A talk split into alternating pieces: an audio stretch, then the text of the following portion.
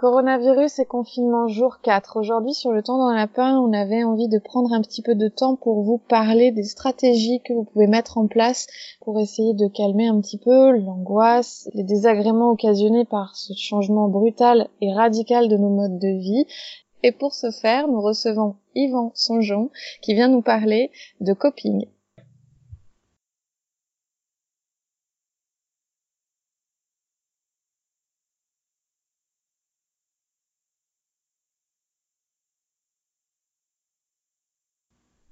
Bonjour Vincent, bonjour Yvan. Bonjour. Bonjour tous les deux. Alors, Yvan, avant de nous parler du coup de cette petite chose mystérieuse qu'on appelle le coping, est-ce que tu peux nous raconter qui tu es en tant que kinésithérapeute, comment tu travailles et qu'est-ce qui te permet aujourd'hui de venir nous parler de ces stratégies d'adaptation euh, au désordre émotionnel? Alors bah écoute, euh, je suis kinésithérapeute, euh, je travaille en partie en tant que libéral, je suis spécialisé dans la prise en charge de la douleur euh, et essentiellement la douleur persistante par le biais de, de, mes formations. Et je travaille aussi essentiellement sur tout ce qui touche les troubles musculo-squelettiques mais aussi de par mon expérience sur tout ce qui touche les maladies liées au cancer, donc des, des soins d'accompagnement pour euh, les, les, patients euh, qui ont été atteints, euh, qui, ont, qui subissent des, actuellement des traitements contre le cancer. Et à côté aussi, bah, je suis en train de faire un master 2 en, en, méthodologie de recherche clinique, et là je suis en train de faire mon stage de recherche dans un laboratoire de un des laboratoires de neurosciences de l'INSERM.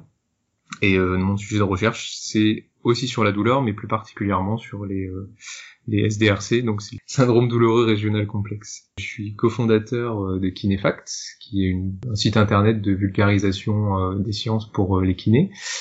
Et je suis aussi président du comité scientifique de l'ASPARA, qui est la société de physiothérapie Auvergne-Rhône-Alpes.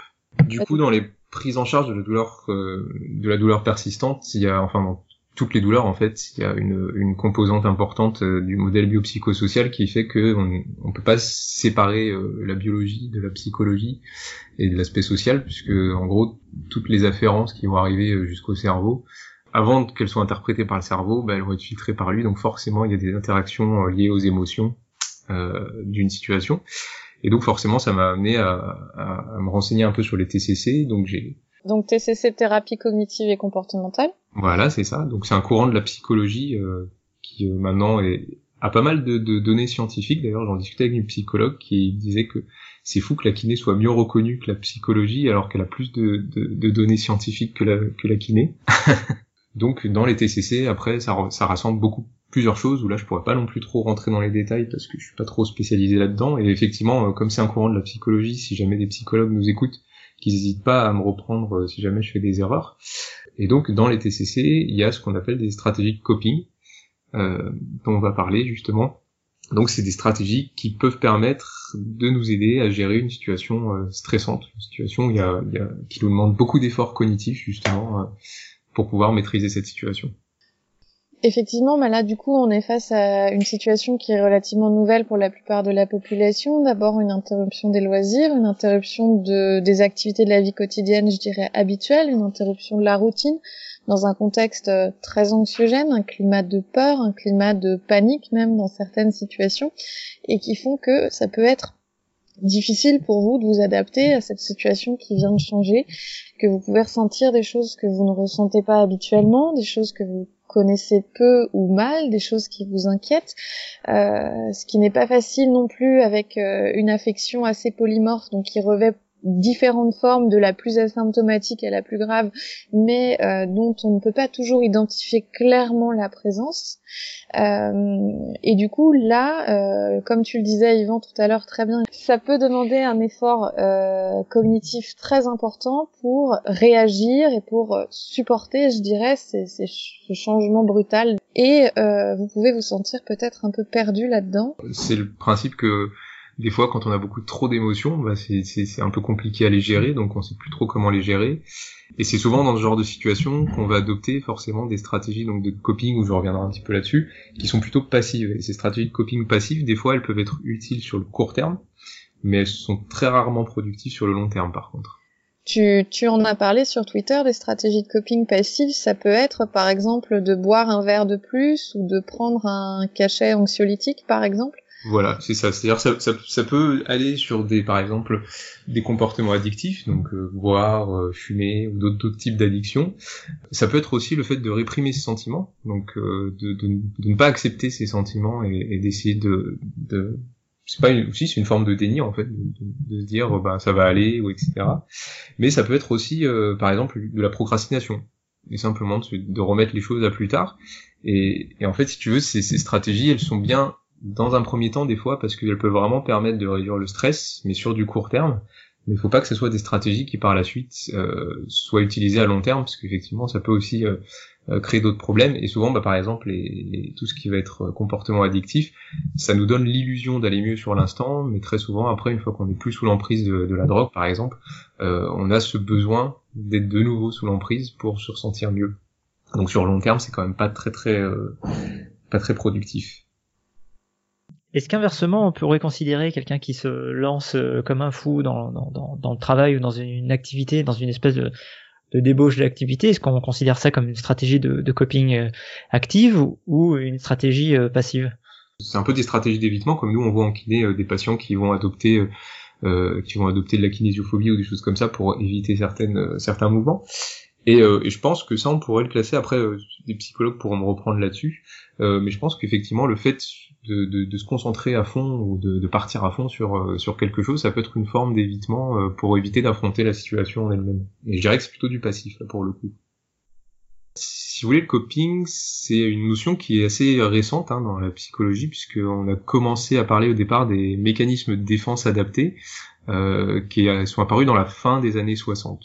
Et euh, qui c'est en gros euh, des mécanismes cognitifs qu'on va mettre en place pour se défendre d'une situation de stress. Et si vous voulez la définition du coping, c'est des efforts qu'un individu euh, va utiliser ou va mettre en place pour gérer des demandes considérées comme supérieures aux ressources disponibles pour y répondre. Donc ça, cette définition, elle date de 1984 par Lazarus et Folkman. En gros, euh, ça va être des, des, des séries de, de, de, processus cognitifs et comportementaux euh, qui vont mobiliser énormément de ressources pour justement euh, faire face à une situation qui est exceptionnelle, voire stressante, comme la situation actuelle, hein, puisque c'est faut, faut quand même réaliser qu'en Europe, c'est quelque chose qui n'est pas arrivé depuis un siècle. Et je pense qu'il y a aussi des gens qui n'ont pas encore compris la mesure, et donc ça peut créer des dissonances cognitives euh, qui comprennent pas la gravité de la situation et qui ne comprennent pas le, le, poids des mesures qui sont prises par le gouvernement. Donc ça aussi, ça peut générer, je pense, une forme de stress de dire mais je comprends pas pourquoi on m'empêche de sortir de chez moi, alors que peut-être qu'il n'y a rien de grave, parce qu'il y a certaines régions qui sont beaucoup moins touchées que l'Alsace, par exemple, et donc ça peut effectivement euh, générer des émotions comme de la colère, de la tristesse, de l'angoisse, du dégoût vis-à-vis du gouvernement, on peut le voir en ce moment sur les réseaux sociaux. Le principe du coping, ça va être d'essayer de, mettre à plat un petit peu la situation et de se poser et de regarder déjà dans cette situation qu'est-ce qui va être contrôlable et qu'est-ce qui ne va pas l'être. Ce qui va être euh, contrôlable, on va appeler ça les stratégies qui vont être centrées sur le problème, et ensuite on va voir l'aspect qui est non contrôlable. On pourra activement rien faire sur le problème en lui-même, mais par contre, cet aspect incontrôlable, il va justement générer des émotions chez nous, et donc là, le but, ça va plutôt être d'utiliser des stratégies qui sont centrées sur l'émotion, pour faire en sorte que euh, on ne se laisse pas dépasser par ça. Et donc après, bah, on a ce qu'on appelle l'approche active et l'approche passive. Souvent, comme je le disais tout à l'heure, l'approche passive, ça va être une approche qui peut être utile sur du très court terme pour faire baisser le stress dans un premier temps, et ensuite il vaut mieux quand même partir sur des approches actives qui elles vont vraiment nous aider à avoir des solutions sur du plus long terme. Donc après, on a les approches actives dans les stratégies centrées sur le problème, donc ce qui est contrôlable, et on va avoir les, approches actives sur les euh, stratégies centrées sur l'émotion. Comment est-ce qu'on peut alterner de l'une à l'autre euh, que c'est une boîte de vitesse, on passe de la stratégie passive à la stratégie active, euh, ou est-ce que il y a un, un cheminement pour peut-être alterner entre les deux? Je sais pas s'il y a vraiment un cheminement pour alterner entre les deux. En fait, le principe de la stratégie de coping, c'est de poser à plat la situation qu'est-ce que je peux contrôler dans cette situation et qu'est-ce que je ne peux pas contrôler dans la situation. Ça permet de se dire, ok, il y a des choses que je peux faire, et puis il y a des choses que je peux pas faire, mais finalement c'est pas très grave parce que je peux quand même gérer moi personnellement d'un point de vue émotionnel euh, ces choses pour pas qu'elles me, d'un point de vue cognitif, elles me prennent trop d'énergie. Moi je l'ai vu là euh, depuis euh, depuis lundi, j'étais un petit peu en, végétation parce que justement je voulais, j'avais plein d'envie de faire de projets, etc. Mais c'était très difficile de, de, me sortir la tête de tout ce qui est en train de se passer autour de nous. Donc c'est qu'à partir d'hier où j'ai vraiment pu être un peu plus actif sur sur ce que j'ai fait. Je pense que c'est quelque chose qu'on maîtrise pas forcément, qu'on va voir un petit peu comme une forme de réflexe où on va se dire bah tiens, vais peut-être boire un verre ou alors euh, là j'ai pas envie de faire ma compta, je la ferai demain ou après-demain, etc. Et puis il y a un moment où, on peut se dire bah effectivement euh, maintenant mon stress va un peu mieux parce que justement j'ai réussi à, à le réduire par les stratégies passives. Il, est temps maintenant que je fasse quelque chose et que je devienne actif. Donc je dirais que c'est plutôt ce processus comme dit, il faut vraiment que ce soit du court terme, le passif. Donc effectivement, boire un verre de temps en temps, euh, euh, même ne serait-ce que skyper avec ses amis et boire un verre avec ses amis, euh, c'est pas un souci, mais voilà, c'est quelque chose qui, qui doit être vraiment occasionnel pour aider à gérer le stress. On a plein plein plein de choses euh, qu'on peut utiliser en actif, mais souvent les gens en fait les connaissent pas, ce qui est normal. Hein. Et, euh, et, je pense que c'est pour ça que c'est intéressant d'en parler pour montrer qu'il existe d'autres alternatives. C'est toujours le même principe. Souvent, on a une vision des choses et c'est cette vision des choses qui va faire qu'on va avoir du mal à les gérer. Et quand on voit qu'il y a d'autres aspects, qu'il y a d'autres manières de voir les choses, ben on peut se dire effectivement j'ai d'autres alternatives et que je peux euh, je peux utiliser pour euh, pour gérer la situation. Et du coup, tu vas nous parler de ces alternatives. C'est ça. En vrai, pour tout ce qui est euh, stratégie active, qui sont centrées problème, donc sur ce qui est contrôlable, ben, en réalité, les gens le font quasiment de manière un peu automatique, parce que là, par exemple, ben, dans cette situation, on est en plein confinement, ben, du coup, la première approche active qu'on peut utiliser, bah, c'est par exemple le télétravail. C'est une stratégie de coping qui est centrée problème en approche active, puisque on travaille quand même, on a trouvé une solution pour pouvoir justement régler le problème euh, du travail. Après, ça va être pareil, la gestion des stocks. Dans les stratégies actives, ça va être déjà d'essayer de, de, gérer un petit peu la logistique, donc de gérer ses stocks. Et quand on voit qu'on approche euh, d'une barre, on va dire, d'un critère un peu limite, où on se dit, bah là maintenant on va remplir les, stocks, bah, c'est le moment d'aller faire les courses, par exemple. Donc très souvent, les approches euh, actives centrées problème, euh, les gens les mettent assez naturellement et facilement en place. Et des fois, si ça peut aider, de les poser en écrit et de se dire, bah voilà, euh, aujourd'hui je suis dans cette situation, bah, qu'est-ce que je pourrais éventuellement dans cette situation contrôler? Et donc à chaque chose qu'on peut contrôler, essayer de chercher une solution de comment la contrôler. Et après, souvent, ce qui est beaucoup plus difficile pour les gens, c'est ce qui est pas contrôlable. Parce que justement, comme c'est pas contrôlable, c'est là qu'on se laisse déborder et c'est là que beaucoup d'émotions viennent un petit peu euh, nous bloquer et nous envahir. Et c'est ça qui est le plus important, justement, dans cette période de confinement. Et donc, dans les comportements bah, qui sont centrés émotions en actif, en fait, on a plein plein de choses qu'on peut faire. Déjà, ne serait-ce que ce qu'on appelle un soutien social, c'est-à-dire euh, être en contact avec des personnes qui nous apportent du soutien de la famille proche, ça peut être les enfants, euh, les conjoints ou les conjointes, les parents, mais ça peut être aussi des amis. Donc là, on a vraiment cette possibilité. Euh, nous, on l'a testé, c'est assez marrant euh, de faire une soirée par Skype. On peut pas contrôler le fait de pas voir ses amis. Alors, ça peut être effectivement aussi dans, le centré problème, puisque dire je peux pas voir mes amis en allant boire un coup avec eux, mais je peux essayer de les contacter par Skype. Ça peut être aussi vu comme un centré problème. Mais après, dans les centrés émotions, il y a des choses qu'on peut faire comme le sport ne serait-ce que de faire des petits, des petits exercices à la maison comme, euh, comme des squats. Avec Kinefact, on va essayer de faire des séries de vidéos où justement on va proposer aux gens euh, des exercices adaptés en fonction de leur niveau, qu'ils peuvent faire très facilement à la maison avec des objets qu'ils ont à la maison. On sait maintenant que l'activité physique euh, a un effet assez bénéfique et positif sur le stress. Mais après, on peut utiliser aussi d'autres stratégies, comme par exemple le fait de parler de ses émotions, de ne pas hésiter à en parler avec ses proches, justement, euh, de, de, dire, bah voilà, moi, cette situation, euh, elle me génère de, la peur, elle me génère de la colère, ou n'importe.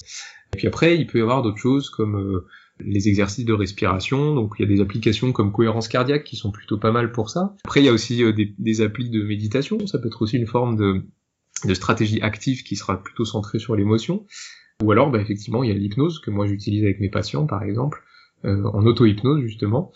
Et après, ce qui peut être important, c'est de réévaluer aussi les pensées, parce que souvent, dans ces situations, on va avoir ce qu'on appelle des, pensées déformées, c'est-à-dire qu'on va souvent extrapoler une situation, et c'est ça qui peut générer des émotions euh, comme de la peur ou de l'angoisse ou de l'anxiété, alors qu'en réalité, bah, elle va peut-être pas forcément se produire. Et ça, c'est quelque chose qu'on dit souvent euh, dans la psychologie, c'est que les pensées ne sont pas des faits, donc le fait de penser quelque chose ne veut pas dire que ça va se produire. Et des fois, le fait de, de chercher des pensées alternatives, donc d'autres d'autres pensées à cette situation, ça peut aussi permettre de réduire le stress. Donc, je sais pas, moi je vous dis une bêtise. En ce moment, euh, c'est la pénurie de papier toilette, et je me dis, euh, ça y est, mon Dieu, euh, je suis, j'ai plus de papier toilette, ça va être la, la, catastrophe. Et mais il y a peut-être la possibilité que dans un autre magasin il y ait du papier toilette, ou alors on a des alternatives comme simplement prendre une douche. Comme je vous disais tout à l'heure, on a tous une vision de quelque chose. Et c'est bien de se poser et de se dire, bah, en fait, qu'est-ce qu'il pourrait y avoir comme autre alternative de pensée euh, qui pourrait m'aider justement à me sentir mieux? En gros, le principe du coping, c'est vraiment ça. C'est qu'on est dans une situation qui nous demande beaucoup d'efforts cognitifs parce que la situation est exceptionnelle, et le but, c'est vraiment d'essayer de chercher à réduire les stresseurs pour se sentir mieux cognitivement parlant. J'adore euh, l'image du papier toilette. Bah parce que je pense que tout le monde l'avait vécu. On tenait à vous rappeler, c'est tout à fait normal de ressentir de l'anxiété, de la peur, une espèce de sidération, vous avez du mal à avancer, la procrastination, vous remettez à demain. Euh, ça, c'est quelque chose que je pense la plupart de la population française et peut-être une bonne partie de la population mondiale ressent aujourd'hui. C'est normal. Par contre, il y a des situations qui vont devoir vous amener, malgré les circonstances, à euh, être plus vigilant, à consulter éventuellement votre médecin généraliste ou en tout cas à euh, l'appeler pour savoir comment il s'est organisé actuellement. En cas de signe un peu plus important qui ne serait pas résolu par des stratégies de coping actives ou qui seraient euh, que vous contrôleriez uniquement à l'aide de stratégies euh, passives et notamment addictives. On peut imaginer euh, des perturbations de sommeil dans les deux sens, des changements d'alimentation, des, isolements sociaux, des gens qui ne répondent plus au téléphone, des idées noires éventuellement, si des idées suicidaires vous viennent ou vous sont confiées, alors n'hésitez pas. On a cité tous les comportements à risque, notamment les conduites addictives par rapport à l'alcool, par rapport aux drogues, éventuellement la cigarette. Cette situation de confinement, en fait, elle fait qu'on passe la journée à la maison enfermé avec les gens de sa famille. Et c'est important, je pense, de rappeler qu'il y a des personnes qui sont victimes de violences conjugales et que ces situations de confinement, bah, ça peut être des situations très très dangereuses et très à risque pour ces personnes. Et, euh, et si vous avez besoin d'aide, euh, vous pouvez appeler le 3919 ou aller sur le site noustout.org. Donc nous au pluriel.org. Donc c'est assez important euh, parce que je pense qu'effectivement ces situations de confinement, bah, elles peuvent vraiment aussi créer des situations dangereuses, notamment pour ces personnes victimes de violences le, confinement n'est pas un emprisonnement face à la violence, il reste et il persiste des solutions dans ces situations. Et après, bah moi, je voulais ajouter c'est ce petit chatbot que je trouve super sympa euh, parce que vraiment, pour le coup, il, peut être une aide aussi, surtout pour ceux qui sont en isolement, qui sont tout seuls euh, chez eux. Euh, il s'appelle Wooli, donc O-W-L-I-E. C'est une petite chouette, super sympa, qui est disponible 24 heures sur 24 et 7 jours sur 7, avec laquelle vous pouvez parler comme je vous l'ai expliqué tout à l'heure, c'est une stratégie euh, centrée émotion euh, active, le fait de parler de ses émotions, mais elle peut aussi vous indiquer euh, quoi faire en cas d'urgence, quand vous avez vraiment besoin d'aide, donc elle va vous donner des, des, numéros. Et puis aussi, ce qui est intéressant, je trouve, dans ce, dans ce chat, elle a aussi une partie éducation qui vous explique justement le fonctionnement des émotions, les relations psychologiques, et, et donne des, des petites solutions d'activités concrètes, donc je pense certainement des activités de coping actives. Euh, qu'on peut mettre en place. Donc c'est pour ça que je trouve cette, euh, cette petite application, ce chat, ce chat plutôt, euh, plutôt pratique, plutôt sympathique. Très bien. Bah merci en tout cas Yvon d'avoir partagé tous ces éléments-là et tous ces tuyaux. Euh, moi, pour moi, c'est quelque chose que je découvre et que je trouve très intéressant. Ce qu'on voulait vous proposer euh, sur le temps d'un lapin pour terminer cet épisode et peut-être pour vous soutenir, si tant est que ce soit possible, dans les épreuves qu'on traverse tous ensemble, ce sont euh, deux petits exercices d'hypnose que vous pouvez éventuellement reproduire à la maison si il s'avère que ce sont des outils qui vous plaisent et qui sont efficaces pour vous. Du coup, je vous invite à essayer de le faire vous aussi, l'exercice, parce que c'est un exercice qui est plutôt facile à mettre en place. Souvent, je le montre celui-là aux patients qui ont du mal euh, avec l'hypnose de manière générale, parce qu'ils ont un peu une pensée mystique de l'hypnose, alors qu'en réalité, vous verrez que c'est pas si mystique que ça. Et puis, euh, ou alors qui ont du mal à se concentrer. D'ailleurs, j'invite les, les personnes à essayer cet exercice vraiment dans différentes situations. C'est-à-dire ne pas forcément se mettre uniquement dans une situation où on essaie d'être au calme, dans le noir, avec pas de bruit, etc. Mais au contraire, essayer cet exercice dans toutes les situations parce qu'il peut vraiment vous aider euh, quand vous avez des enfants qui crient autour de vous, quand vous êtes dans les transports en commun, etc. Ça marche. Ben c'est parti alors. Comme c'est la première fois, vous, pour la plupart, que vous allez faire cet exercice, euh, vous pouvez déjà vous mettre dans une position dans laquelle vous êtes confortable. Et j'invite ceux qui le souhaitent à fermer les yeux. Et là, dans un premier temps, vous allez simplement vous concentrer sur votre respiration. Et plus particulièrement à l'air qui va rentrer et ressortir par vos narines. Vous vous concentrez uniquement sur l'air qui rentre par les narines à chaque inspiration et l'air qui ressort des narines à chaque expiration. Vous pouvez peut-être essayer de ressentir la différence de sensation au niveau des narines lorsque l'air rentre et l'air ressort. Peut-être une différence de température, de vitesse ou toute autre sensation. Et vous pouvez peut-être même essayer d'accélérer ou de ralentir votre respiration, d'augmenter le temps d'inspiration ou d'expiration, pour voir si cela modifie quelque chose aux sensations que vous ressentez au niveau des narines. Et vous pouvez comme ça essayer de jouer sur la fréquence de vos respirations. Et petit à petit, lorsque vous le souhaiterez, vous allez pouvoir vous concentrer sur l'air qui rentre et qui ressort uniquement par la narine droite. Vous restez uniquement focalisé sur cet air qui rentre à travers la narine droite. Et peut-être que vous ressentez déjà des sensations différentes par rapport à tout à l'heure, peut-être de nouvelles sensations, de sensations que vous connaissez déjà. Et de la même manière, vous pouvez essayer de, de jouer avec la fréquence de votre inspiration, de votre expiration, pour voir si cela modifie les sensations. Et vous pouvez même vous concentrer sur cette narine droite, à un point que voir ce sentiment que l'air ne rentre et ne ressort plus que par la narine droite et qu'il ne se passe plus rien au niveau de la narine gauche.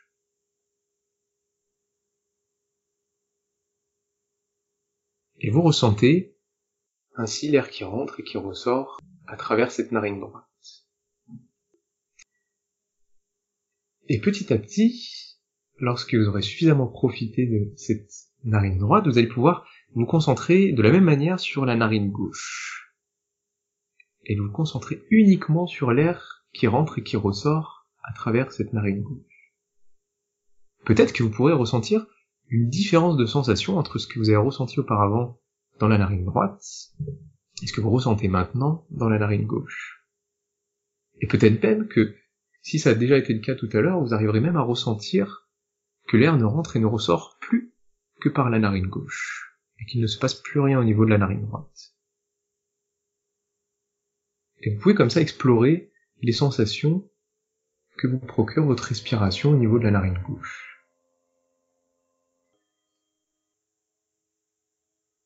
Et maintenant, vous allez pouvoir essayer de vous concentrer sur le fait de ressentir l'air qui rentre par une narine et qui ressort par l'autre narine. Vous pouvez peut-être arriver à ressentir que l'air ne rentre que par la narine droite et ne ressort que par la narine gauche et inversement. Et ressentir peut-être ces différences de sensations, vous amuser à explorer comme ça les différences entre ce que vous ressentez au niveau de la narine droite et au niveau de la narine. Ou alors vous pouvez tout simplement peut-être concentrer votre attention sur une narine et alterner ensuite avec l'autre. Et profiter des sensations que vous ressentez, peut-être un sentiment de bien-être et de réconfort que cet exercice vous procure. Et rappelez-vous qu'à chaque instant, vous ressentirez le besoin de nouveau de renouveler cette expérience. N'hésitez pas à refaire cet exercice dans n'importe quelle situation, lorsque vous en ressentirez le besoin, pour justement permettre de ressentir cette sensation de bien-être, peut-être une sensation agréable et de réconfort. Et maintenant, je vous invite, maintenant que nous sommes tous concentrés sur notre respiration, je vous invite à partir sur le deuxième exercice, qui va être simplement de partir et de s'imaginer dans un lieu dans lequel on se sent en sécurité. Vous pouvez vous retrouver dans n'importe quel lieu du moment qu'il vous procure un sentiment de, de sûreté, une sensation de sécurité. Ce lieu peut être n'importe quel lieu, à l'intérieur ou à l'extérieur.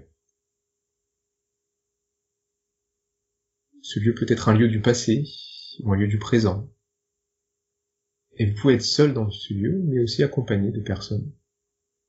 Mais l'importance de ce lieu est qu'il doit vous procurer une sensation de sécurité et de réconfort. Et lorsque vous aurez trouvé ce lieu et que vous y serez, vous pouvez maintenant vous concentrer sur chaque élément de ce lieu. Déjà, dans un premier temps, vous pouvez regarder ce qu'il se passe dans ce lieu, peut-être voir les éléments du décor qui vont constituer ce lieu, regarder autour de vous, peut-être entendre des sons qui sont particuliers à ce lieu, ou même ressentir ou sentir des odeurs propres et particulières à ce lieu. Vous pouvez même peut-être ressentir des, sensations agréables comme une chaleur apaisante, une atmosphère agréable, ou toute autre sensation que vous procure ce lieu.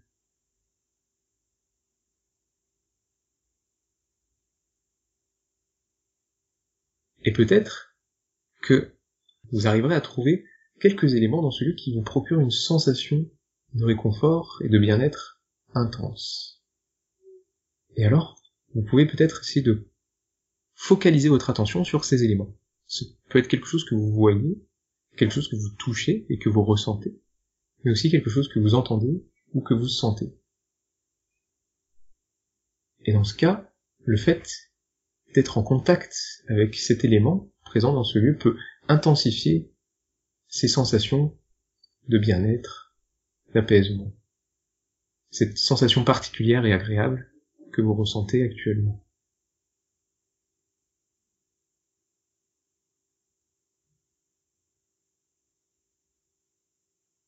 Et vous profitez à chaque instant de ce lieu et de chaque élément qui le constitue, et vous ressentez cette sensation de sécurité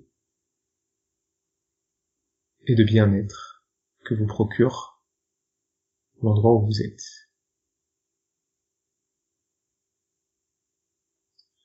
Et lorsque vous aurez trouvé un élément que vous voyez, que vous touchez, que vous sentez ou que vous ressentez, alors vous allez pouvoir essayer de vous focaliser vraiment dessus et essayer d'intensifier les sensations de bien-être et de réconfort qu'il vous procure. Et plus vous vous concentrerez et plus vous apporterez de l'attention à cet élément, et plus les sensations qui y seront associées vont s'intensifier. Et à chaque fois que vous concentrerez, rien que peut-être le fait de penser à cet élément, que vous voyez, que vous entendez, que vous sentez par exemple, chaque fois que vous serez concentré dessus, mais vous y en pensez, les sensations qui sont associées à cet élément s'intensifieront.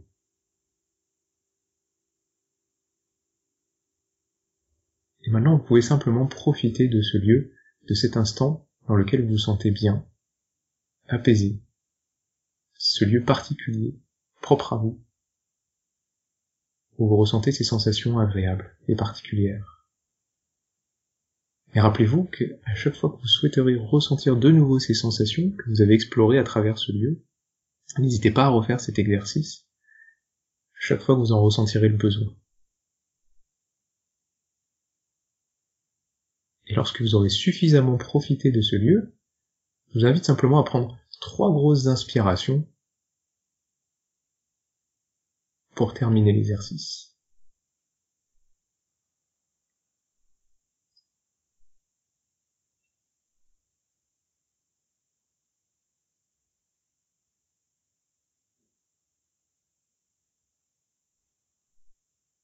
Voilà. N'hésitez pas à prendre trois grosses inspirations lorsque vous aurez suffisamment profité du lieu pour terminer l'exercice.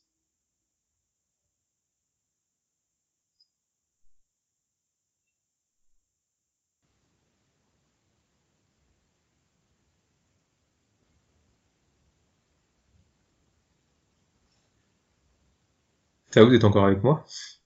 Vous n'êtes pas trop endormi? Ça a failli se produire, surtout avec le manque de sommeil qu'on peut un peu tous avoir en ce moment. Alors comment vous êtes senti pendant l'exercice? C'est très reposant et en même temps c'est très apaisant, c'est vraiment très agréable. Non, après voilà, par exemple, bah, l'exercice du nez, moi ce que j'aime bien, ce qui est vachement bien, c'est qu'il permet de montrer aussi aux patients, si vous voulez réutiliser vous au cabinet, euh, de montrer que bah, tu as vraiment ressenti, Vincent, le fait que l'air rentre que par une narine et pas par l'autre, alors, anatomiquement parlant, c'est juste impossible. Sauf si t'as le nez bouché parce que t'es malade.